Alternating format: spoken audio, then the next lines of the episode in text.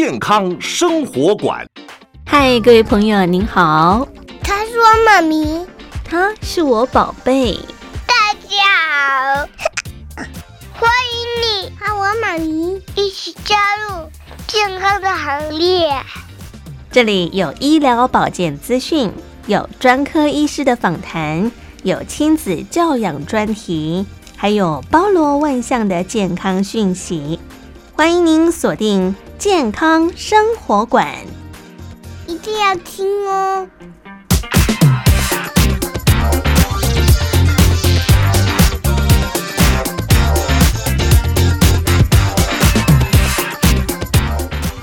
健康生活馆呵护您健康每一天。各位亲爱的朋友，您好，我是佑佳，非常欢迎您收听今天的节目。我们在今天的节目当中呢，要跟所有收音机旁的听众朋友们一块来关切的是。军政医学创伤的处置，有关于微创关节镜的手术，而到底什么叫做军政医学？在目前医疗科技这么进步的同时，微创关节镜又该怎么样进行的呢？待会邀请到的是我们三军总医院松山分院的外科部简家良简主任，就要来告诉大家。欢迎您锁定我们今天的节目。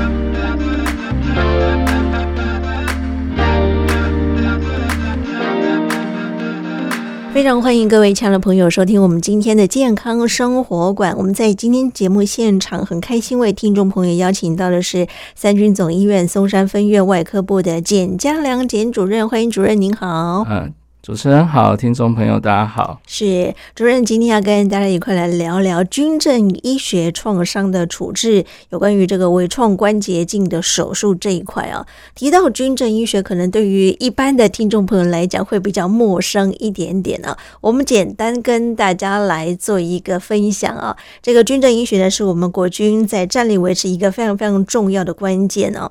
那我们的国军官兵呢，不管是在平时或者是战时，都会因为各种因素造成战力的损耗，那这个时候呢，就必须要仰赖我们的国军的医疗体系啊。那除了这个医疗体系之外呢，也要强化我们的这些单兵各项的救护训练的工作。在有限的时间之内呢，我们会进行自救还有互救哈，包含在救援的任务当中呢，去善尽我们袍泽之间的救援工作。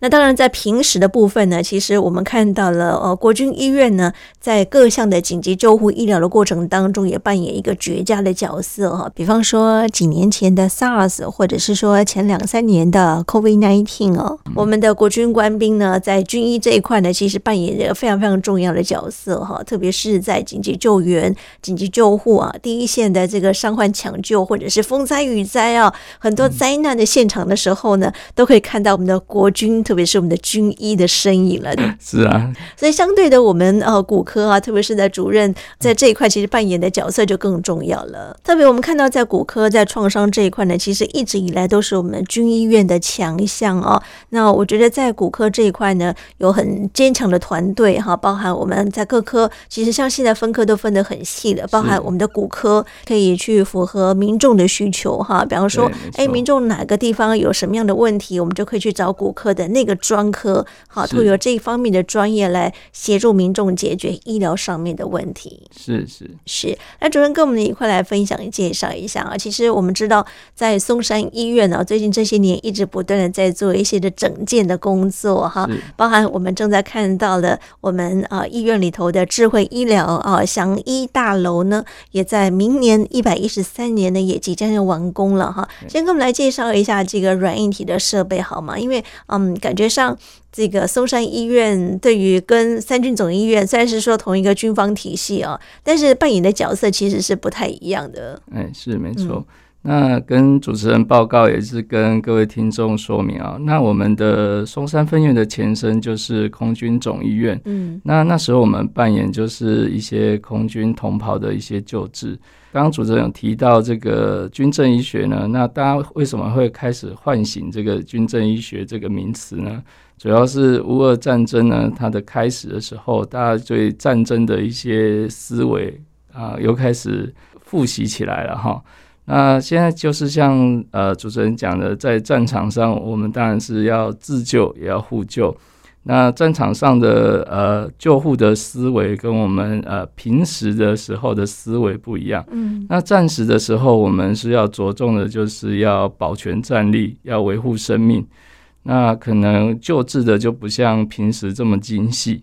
那战时的话，可能就是维持战力的的一个选择为第一优先考量。是。那在平时的话，呃，当然我们在平时有受伤、有骨折，或是有运动伤害，或甚至老人家的一些退化性的疾病，那我们都会选择呃最好的一个治疗。那再加上现在治疗的一个各样的选项，真的是日新月异。嗯，医疗进步的很快，非常的快，而且医材的进步非常的快。嗯，呃，前阵子我就遇开刀开到一个我们松山分院的一个前外科部主任，哦，他已经呃应该七八十岁了，嗯，那他的关节有问题。是，那因为我们做帮他做膝关节的内视镜手术，只要半身麻醉，所以这个。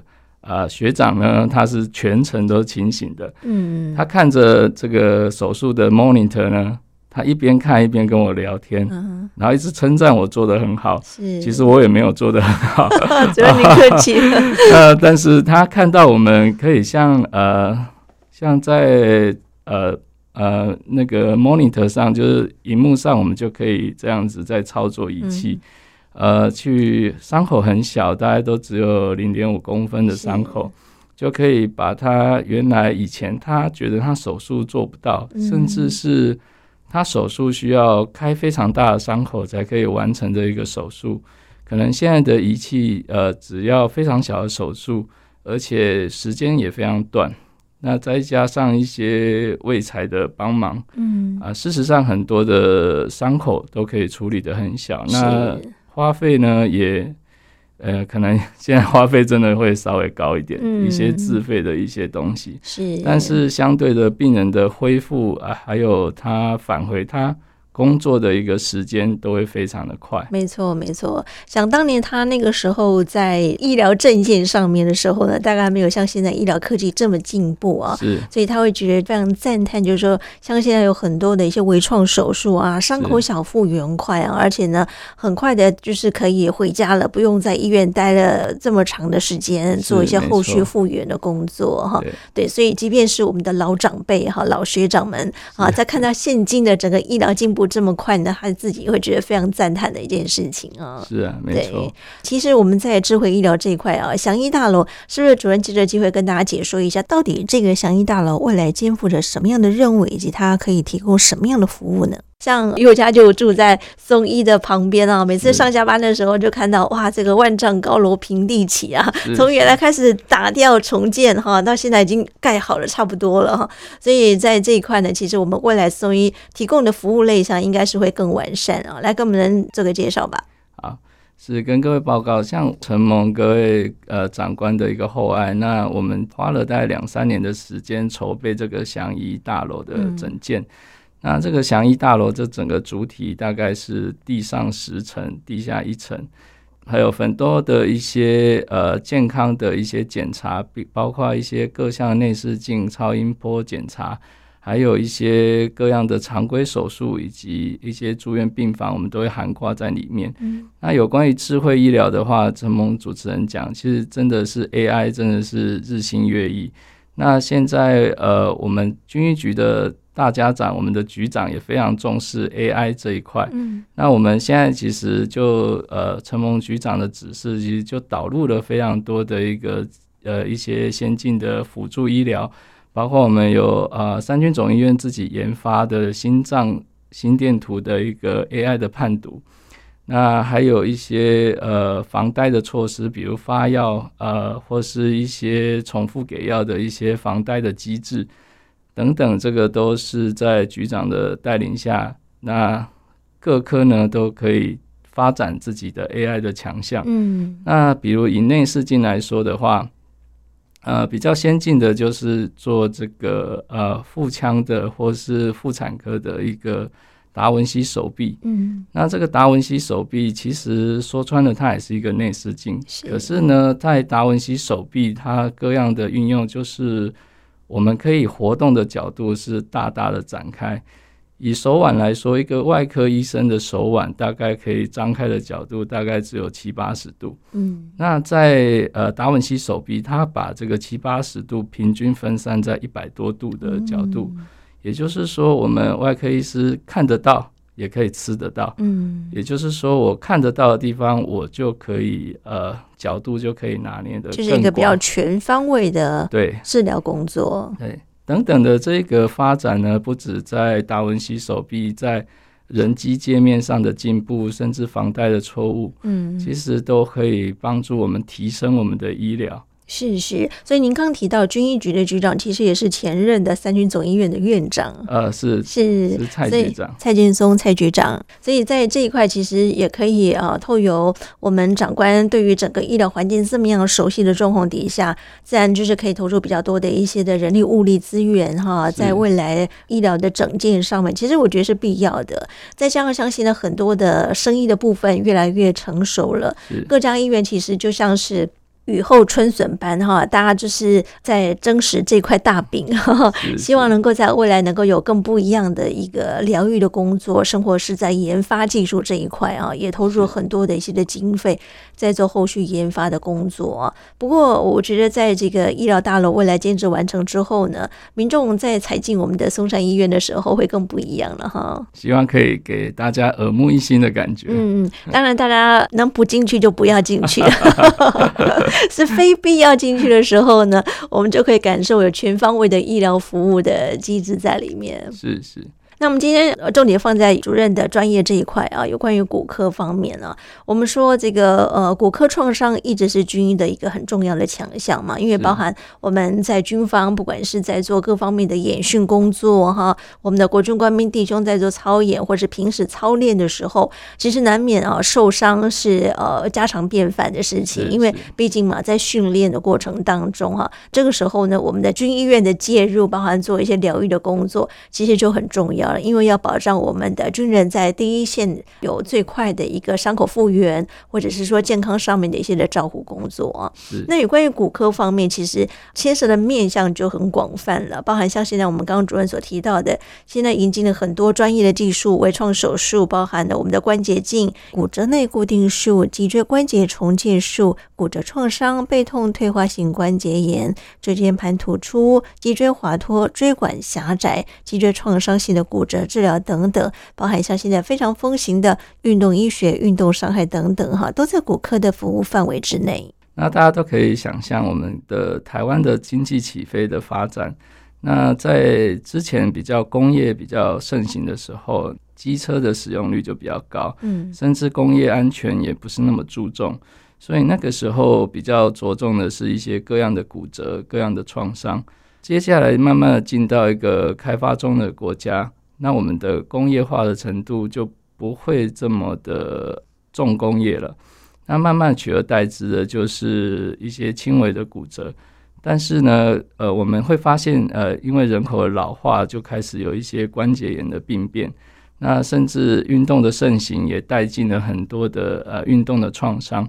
那所以在我们骨科来讲的话，关节炎或是运动创伤，现在慢慢的变成一个主流了。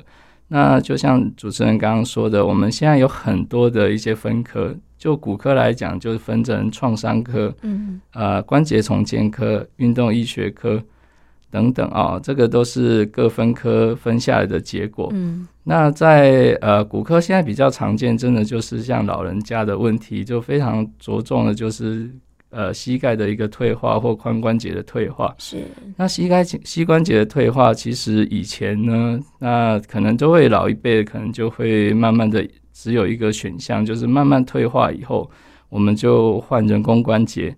那现在在换人工关节之前，我们有一些的辅助的治疗，可以延缓这个呃关节的老化。那比如说以关节镜来讲，这个微创手术，它现在可以做的就比较多了。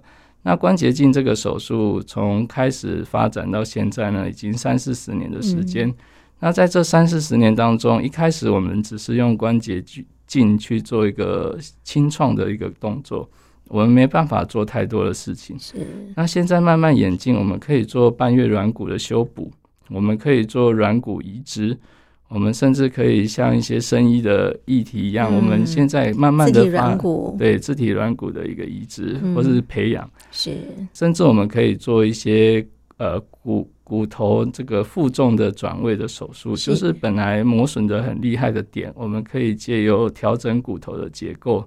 让这个负重的点呢转移到比较健康的地方，那这些手术其实就是延缓一些退化、一些老化的现象。所以说，有时候我们会看到一个呃很喜欢运动的年轻人，他可能以前也有受过伤，可是年轻人你大家都会觉得哎休息一下就好了。嗯，那殊不知殊不知他可能三四十年以后他的关节就退化。对，可是他关节退化了，他才五六十岁。五六十岁换人，还算年轻了。是啊，嗯，这时候五六十岁，你说他去换人工关节，你都会想一想，嗯，人工关节有寿命的，它顶多就十五二十年。可是人工关节还是会有很多的一些后遗症或是并发症的问题，嗯，多多少少都会有。所以，我们其实骨科心骨科医师心里都会有一把尺，嗯我们都希望病人是七十岁以后再换人工关节。是，那因为我们的平均。平均的余命大概八十几、九十岁，嗯、那这个人工关节就可以让他用一辈子。嗯，所以呢，在这个太提早退化，或是真的是有一些创伤，我们需要做一些比较前期的处理，延后他的膝盖膝盖的退化。是。那如果一个五十，大家可以试想一个五十岁的。年轻人、中年人，中年人嗯，五十岁的中年人，他就换了人工关节。嗯，在他可预期的将来，他大概六十几岁，需要再换第二次第二次的人工关节。嗯，那大家都觉得，哎呀，换第二次就换第二次啊，而事情没有想象那么简单。可是二次手术的话，会有一些风险、粘连性的问题。对，因为我们人工关节是用骨水泥去把植物跟骨头做一个粘合。嗯，那大家想一想，我在拆除这个。骨水泥的时候，我会把很多健康的骨头带走。对，那也也也就是说，我之后的一个盖起来的楼，它地基就不像原原来的那么好。嗯，所以说尽量可以避免第二次的人工关节的手术，是尽可能要避免。是，好，所以我就刚刚就跟大家讲说，其实我们其实骨科医生都有一把尺。可是像现在医学进步都很快啊，它不见得一定要装人工关节啊。像您刚刚提到了自体软骨的移植手术哈，或者是说体外的培养，像现在整个技术都越来越成熟了耶。只是说，呃，你的口袋够不够深哈？因为它这个费用都非常非常的昂贵。其实我们的软骨移植手术，它的前身叫做一个马赛克手术。嗯，那马赛克手术是什么？马赛克其实就是一个瓷砖。大家都可以想象嘛，哈，那个小瓷砖。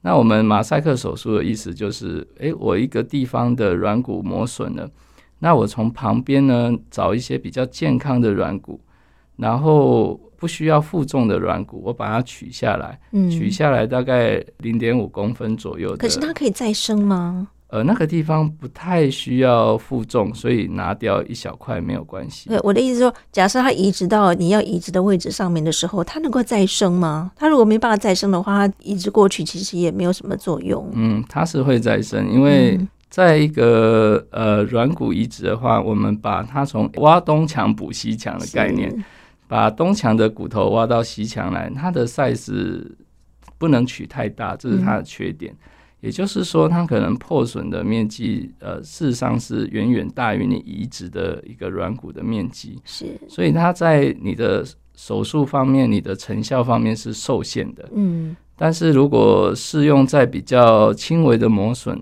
哎，这个倒是一个非常好的选择。嗯嗯，这个都可以用内视镜的状况下直直接可以完成。所以只适用轻微的磨损嘛？比方说像我们刚刚提到的老龄化的社会来临啊，很多的长辈其实关节磨损的程度是非常严重的哈。因为中国人嘛，其实很能忍哈，忍到其实很多长辈真的没办法走路，痛到不行的时候，他们才会想要去就医，然后给医生检查之后才发现哦，其实他磨损。已经还蛮严重的哈，所以这个时候其实，在做这样您刚刚所提到的小范围或者是说小创伤的一个整治工作的话，可能也不适用了耶。是，所以针对这个比较大范围的磨损，我们现在很聪明的 各个医生又想出一个方法，嗯，他发展了各种的载体。那我们只要取一个同样大小的一个软骨，可是我们把它打碎，就把软骨细胞。呃的表面再把它稍微用酵素破坏掉，把它均匀的散在这个载体上。我本来可以补一块，我可以补三块。嗯，也就是说，我这样子的呃积极的拯救它的软骨。可能就会有一点成效，是，那就会延缓病人老化的状况。嗯，不过像现在主任，我想请教您啊，就是呃，再生医学其实像现在也是呃大家很热议的一个焦点啊。如果说可以把我们的人体的一个健康的细胞，甚或呢是取他人健康的细胞，比方说，哎，这个小 baby 刚出生哈，取他的健康的细胞是是最 OK 的啊，它的活化性很强啊，然后再植入到你想要植入的地方去的时候呢，其实。它就可以细胞复制嘛，你未来的任何的问题其实都可以解决。如果你你时间可以活得够长够久，像现在医疗进步很快啊，特别像现在很多 AI 的这个医疗跨进到我们的整个的一个医疗行列当中的时候呢，其实会非常非常的惊人。以前没有办法克服的问题，像现在一个一个都可以解决。像复制人，你看 AI 的这些复制人。他们其实，在各方面声音、表情，你要让他执行什么样的一些动作都可以了。你何况是人体上面所产生的这些病痛的问题，是不是未来这些问题都可以不药而愈了呢？嗯，主持人想法真的是非常的深远。呃，现在其实有另外一个做法哦，因为另外一个做法就是真的是拿你的软骨细胞出来培养，嗯，培养以后我们再移植回去。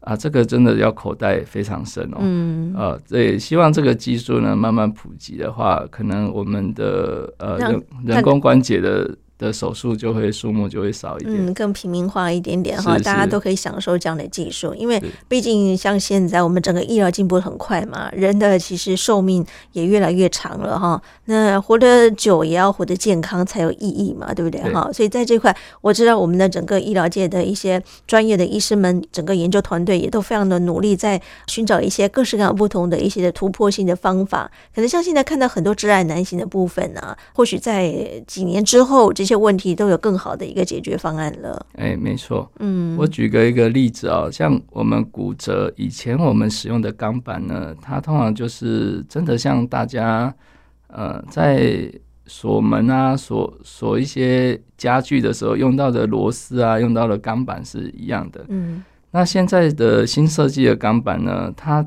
它叫做护锁式的钢板。护锁式的钢板就是它的螺帽上面会有螺纹。那那个钢板上面的呃一个螺洞的上面也有螺纹，就是两个可以锁在一起。是，那这个就是大大的加强了这个钢板的强度，嗯，让这个骨质疏松的病人呢不会这样子，后续就会整个音架就会崩解。嗯，那这个钢板呢，目前的设计也越来越聪明。以前大家可以想象，我们要打一个钢板，我们放一个钢板到骨头上。那钢板十公分，我们大概也要开十公分的伤口。嗯。那现在的钢板呢，它可以呃有一些导引的装置，也就是说，我们把钢板放进去，呃，我们不需要把下面的伤口都打开，也就是那个螺洞呢，我们都有外部的辅助的一个仪器，可以找到那个螺帽所要进去的洞。嗯，那所以我们伤口就可以做比较小。那伤口做的小，血管破坏的少，那病人伤口或骨折后续的愈后也会非常好。嗯，那这个就是各种器材上的一些一些进展。所以现在的人真的比以前的人幸福多了。是是，嗯、尤其我们刚刚听主任说啊，你们的学长发现，哎，几年前还没有这个所谓的微创医学的时候啊，就需要开大刀，恢复的时间就要更长了，对不对？因为伤口大，复原可能就要慢一点点了。像现在微创手术的话呢，伤口小，复原快哈，而且呢，住院天数可以缩短很多，又可以减少它的并发症，对不对？所以像现在很多的一些医疗进步都不断的在进展，可是。我们在介入这些医疗仪器的时候，比方说您刚刚提到的达文西，或者是说这些微创的手术，适合每一种不同的外伤，或者是说在整个疾病医疗上面的救治工作吗？嗯，是的，其实各个手术都有它的极限。呃，常常有病人问我说：“哎，这个可不可以微创做？”我都会没办法，我都会笑笑的看着他，嗯，可能不行哎，因为这个。嗯比如我换人工关节的时候，病人都跟我说：“哎，你怎么伤口至少要十公分、十五公分？”我说：“是啊，没错啊，没有办法更小吗？”我说：“真的没办法，你想想看，我怎么可以隔空取物，把东西放到你的膝盖里面去？那个植入物。”有多大，我可能就要开至少跟它一样大的伤口。是。那像脊椎手术也一样，脊椎其实手术现在也很多的微创的方法，可能有一些 X 光导引，好，那有一些器械的设计，我们不需要开那么大的伤口。嗯。但是不同的疾病有不同的手术的方式啊，可能微创手术只适合在某一些的状况下。有时候他的病况可能比较严重，我们就必须要比较传统的手术的方式来处理。医学就很很有趣，手术也很有趣，因为它永远都有进步的空间。嗯，所以喜欢外科的手术的医师呢，其实他都其实有一些尝尝试。新事物的一些新啊，真的，我觉得医疗进步再快啊，我们第一线的医护同仁也必须要与时俱进啊，是随时要去 update 新的一些资讯，然后要去学习新的一些专业的东西哈。是，对，所以就是即便医疗进步这么快啊，我们的医师呢也不能够原地踏步哈，可能还是得要吸收很多专业的一个新的领域，才能够运用在临床上面嘛，对不对？对。可是我们说像这样的一个微创手术哈，它其实是要透有一个 monitor。的方式去做一些操作的工作哈，是跟以前我们传统眼睛肉眼看到啊，手去直接去划刀去做一些手术的工作是完全不一样的。是，所以这个时候我们就要借助一些 monitor，包含我们的仪器的操作，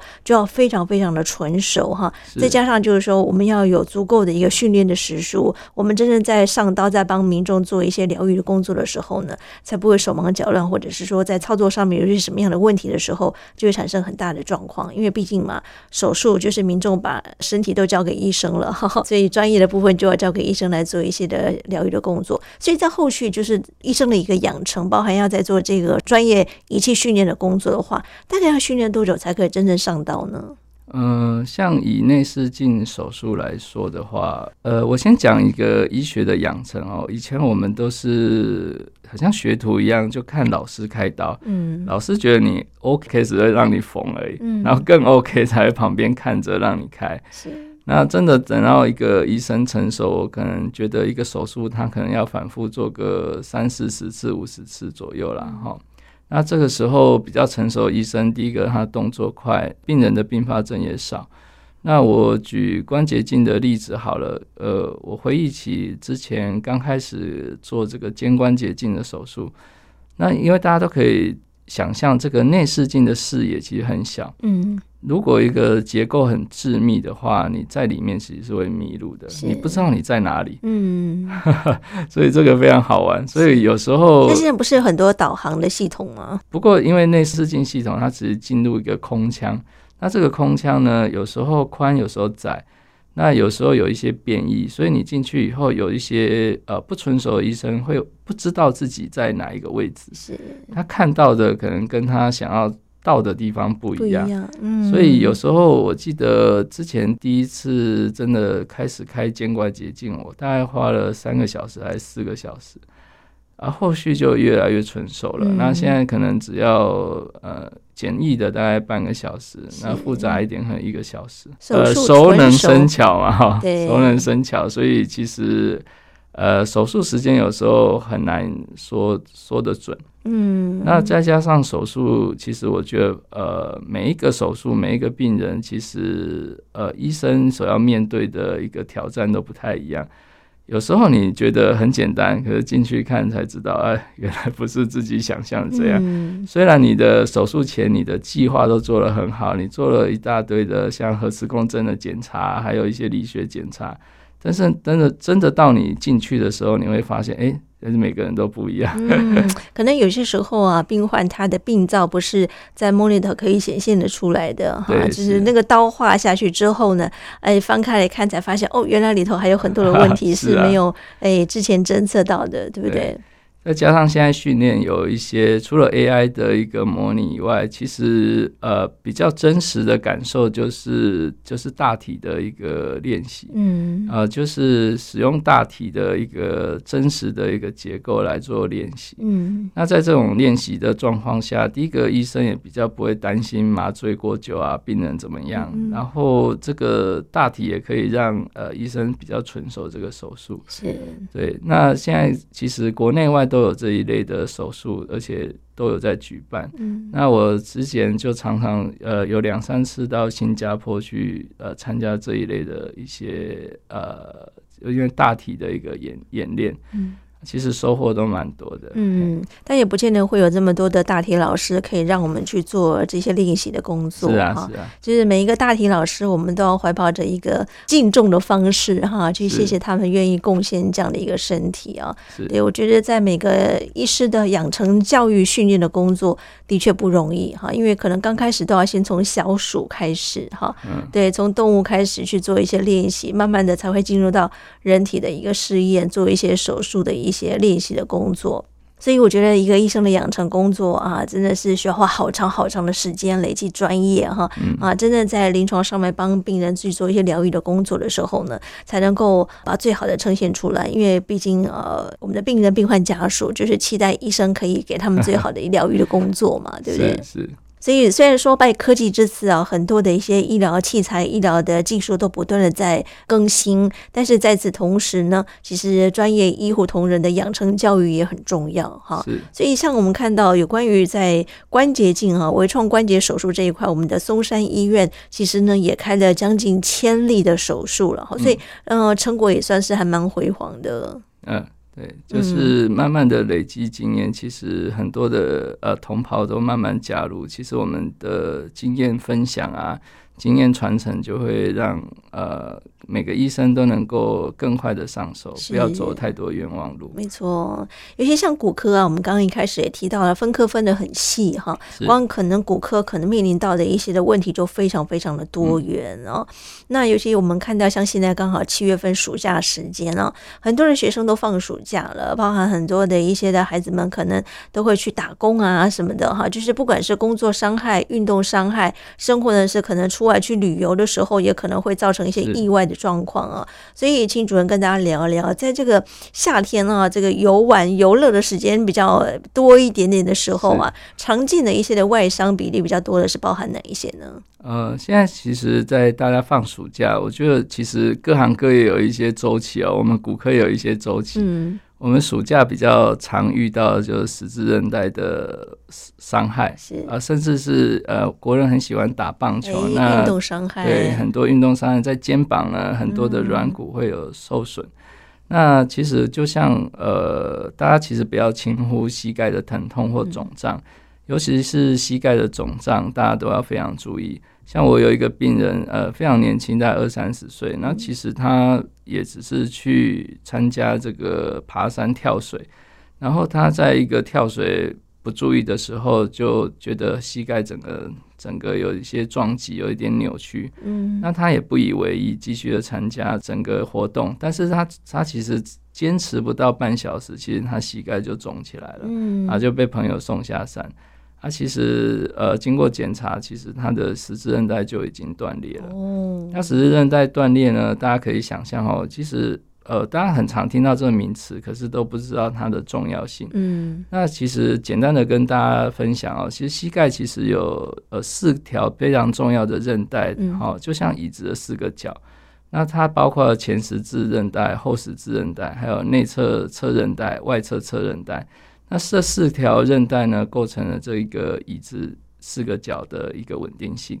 那如果少了一根支柱，其实你勉勉强强这个椅子还是可以坐啦。嗯，但是会非常的不稳定。那不稳定会造成日后的退化就会比较快速。所以在年轻的人，我们会建议说，十字韧带如果有断裂，我们会建议他做重建。嗯，呃，十字韧带的重建呢，会让这个膝盖比较稳定，那日后的退化就会比较少。是十字韧带怎么重建呢？它韧带一旦已经断掉了哈，你要怎么样把它做一些结合的工作？对，十字韧带重建呢，大家都会想说，那为什么不直接缝起来？嗯，呃。事实上呢，我们十字韧带在膝盖的关节里面，它在膝盖，因为膝盖非常的非常的紧密啊、哦，所以它这个十字韧带大概都有一公分左右。嗯，所以你说要把十字韧带缝起来，到底有没有效？呃，有很多前辈有发表很多的文章，嗯，直接缝起来是完全没有效的哈。那我们现在十字韧带的重建呢，有两个方式，一个就是取自己的韧带。那取自己的韧带，那我们有很多的选项哈，可以取。那取完这个韧带以后，我们会在呃，因为膝盖是由呃这个大腿骨跟小腿这个胫骨所构成的。嗯。那这两个骨头，我们会分别呃依照这个十字韧带的方向做一个呃打个洞，好像打隧道一样。那我们把十字韧呃这个从那个取下来的呃重建要用的这个韧带植体呢，把它放到这里面。把它固定好，那让它的骨头跟这个植物的韧带这个长好，长好以后就可以恢取代它原来十字韧带的功能。哦，所以等它长好的这段时间大概维持多久呢？呃，要三到六个月，三到六个月，所以你会看到很多年轻人穿着支架，嗯，呃，大概穿了三个月左右都是这个问题。是，所以这三到六个月他都不能够再做一些激烈的运动了哈。呃，走路一定没有问题啦，嗯、只是说激烈运动可能真往往要一年以后。一年以后，哇，所以这个。复原时间哈是必要的哈，但如果说你这段时间没有好好的去照顾好它，等到你年纪大的时候，你就发现，哎，这个十字韧带，因为你缺了一个角嘛，就耗损率就会比较高一点点了。是是，OK。那其实也要跟大家其实强调，其实十字韧带重建，我常跟病人说，哎，我帮你只完成了一半哦，后面还有一半你要自己做，嗯，就是肌肉的训练，就是训练他的大腿肌肉。那大腿肌肉其实非常的重要。呃，以前我们往往会忽略肌肉的重要性，都强调这个关节跟骨头的稳定性而已。嗯、事实上，一个非常健康的、强壮的肌肉，它膝关节的负担会相对的变少。所以你会发现，哎，奇怪，我们都会觉得膝盖一直磨损磨损，那不就是退化？那为什么那些慢跑选手、长跑选手，嗯，他怎么可以跑那么老？对，呃，原因就是他的。肌肉非常的强壮哦，所以做肌力训练还是很重要，非常的重要。所以有时候在门诊，我会看到很多老人家常常抱怨说，呃，走路没有力量啊。嗯，那。其实他的膝盖其实退化的其实不严重，可像现在很多人都封路跑啊，所以相对于我们的膝关节的软骨磨损的情况，是不是会更严重呢？对，如果你是完全没有训练就去呃一开始就非常的投入，那伤害是一定难免的。嗯，呃，所以你要慢慢渐进式的把肌肉培养好，才能够做长长远的一个跑步。嗯，呃，很多人其实都没有做好，慢慢的、慢慢的练习，循序渐进。是，那就一开始就从事非常长距离的马拉松，那当然你的磨损会很大，嗯，因为你的跑步每一步都不是靠肌肉来辅助，而是靠膝关节去承受你的一个磨损，是，所以呃，肌肉的训练其实要循序渐进，而且非常的重要。嗯，没错，所以在我们软骨磨损之后呢，其实它也是不可逆的嘛，对不对哈？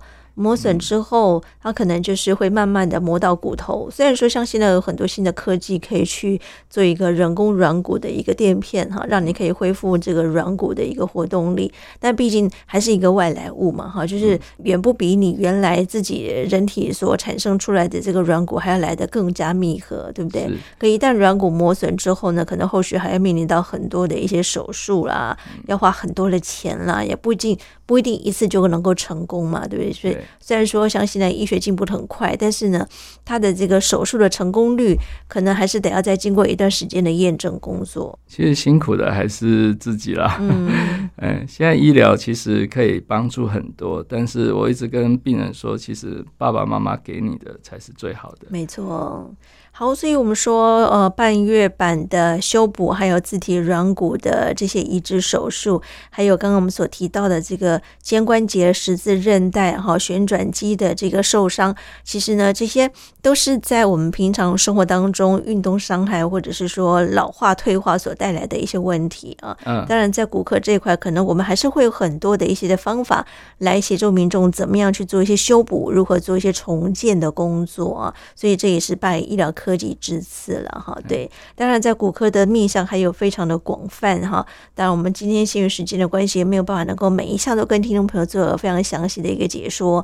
如果说，亲爱的朋友，您能够从平常生活当中去做一些的保养保健的工作，就不用面临到哎未来可能造成伤害的时候，我要怎么样去找医生来做一些疗愈的工作哈。那，最后一点点时间，请主任跟我们来做一些的补充跟叮咛，在平常生活当中应该怎么样去做一些的保护保养的工作呢？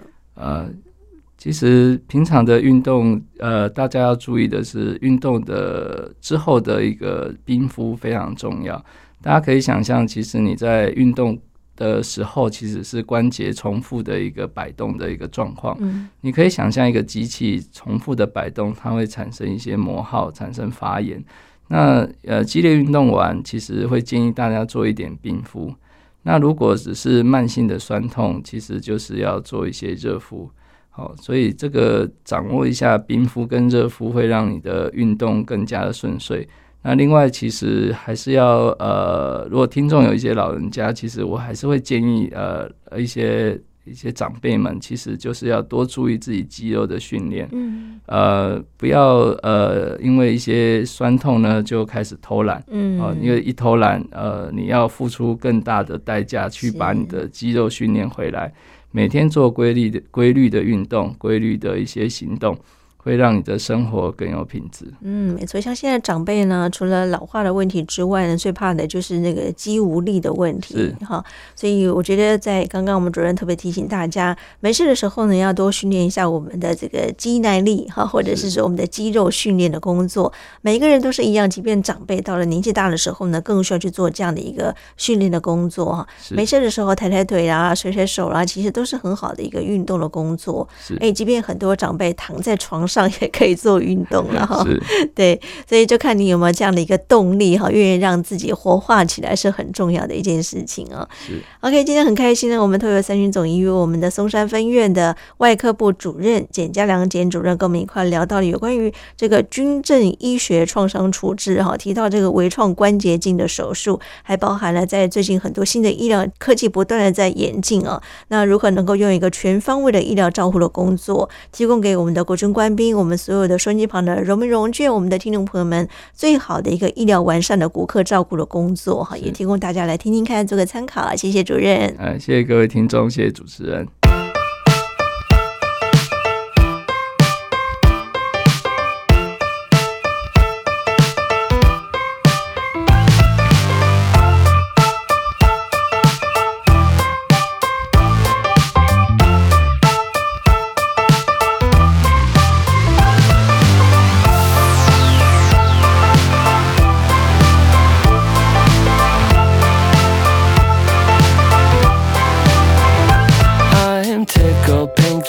things aren't going my way.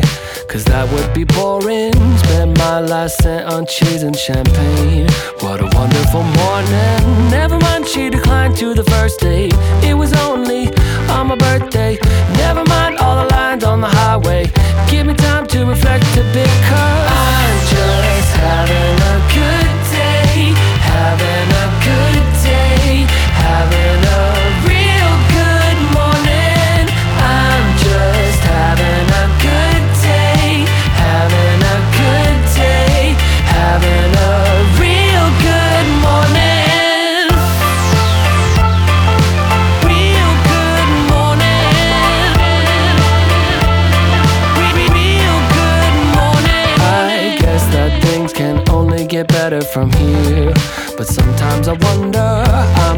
I've met the love of my life. But I lost her number. Never mind, she declined to the first date. I went to Vegas with a roommate. Never mind all the lines on the highway. I aim to misbehave, cause I'm just having a good day.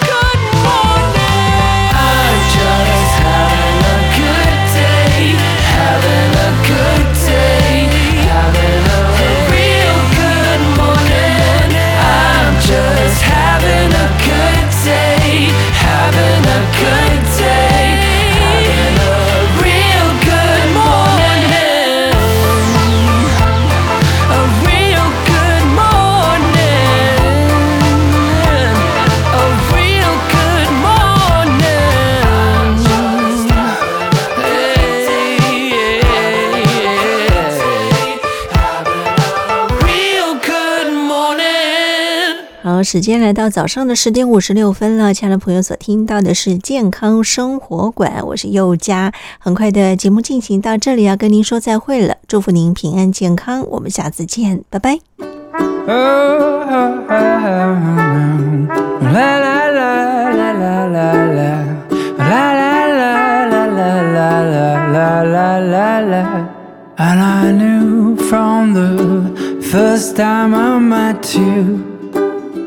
I knew that heart is never lied Felt like the sun king in Versailles And I fell from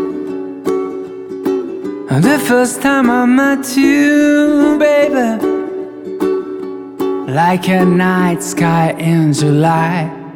Cause you, you never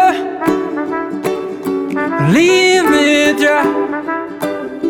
You, baby, share new light all my life. And I knew, I knew.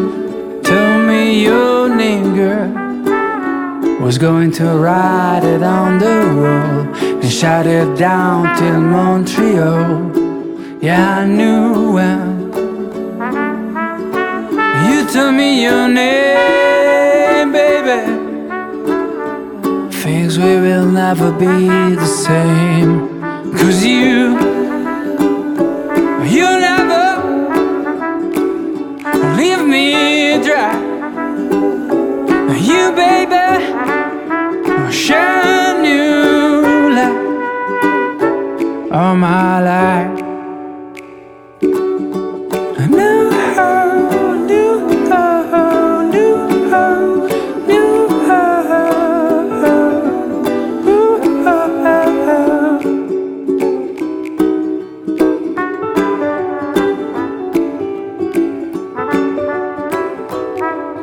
Cause you, you never leave me dry.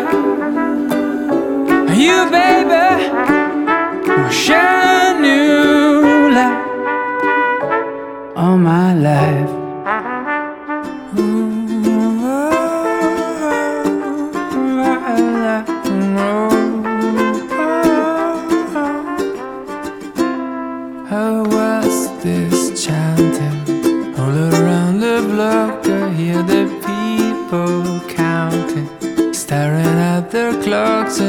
Can see the children holding out their breath. Oh, yeah. Oh, corks and bottles ready to pop out. Oh, no more crying. We are knocking out another year of new loves, broken hearts and crazy, crazy rides.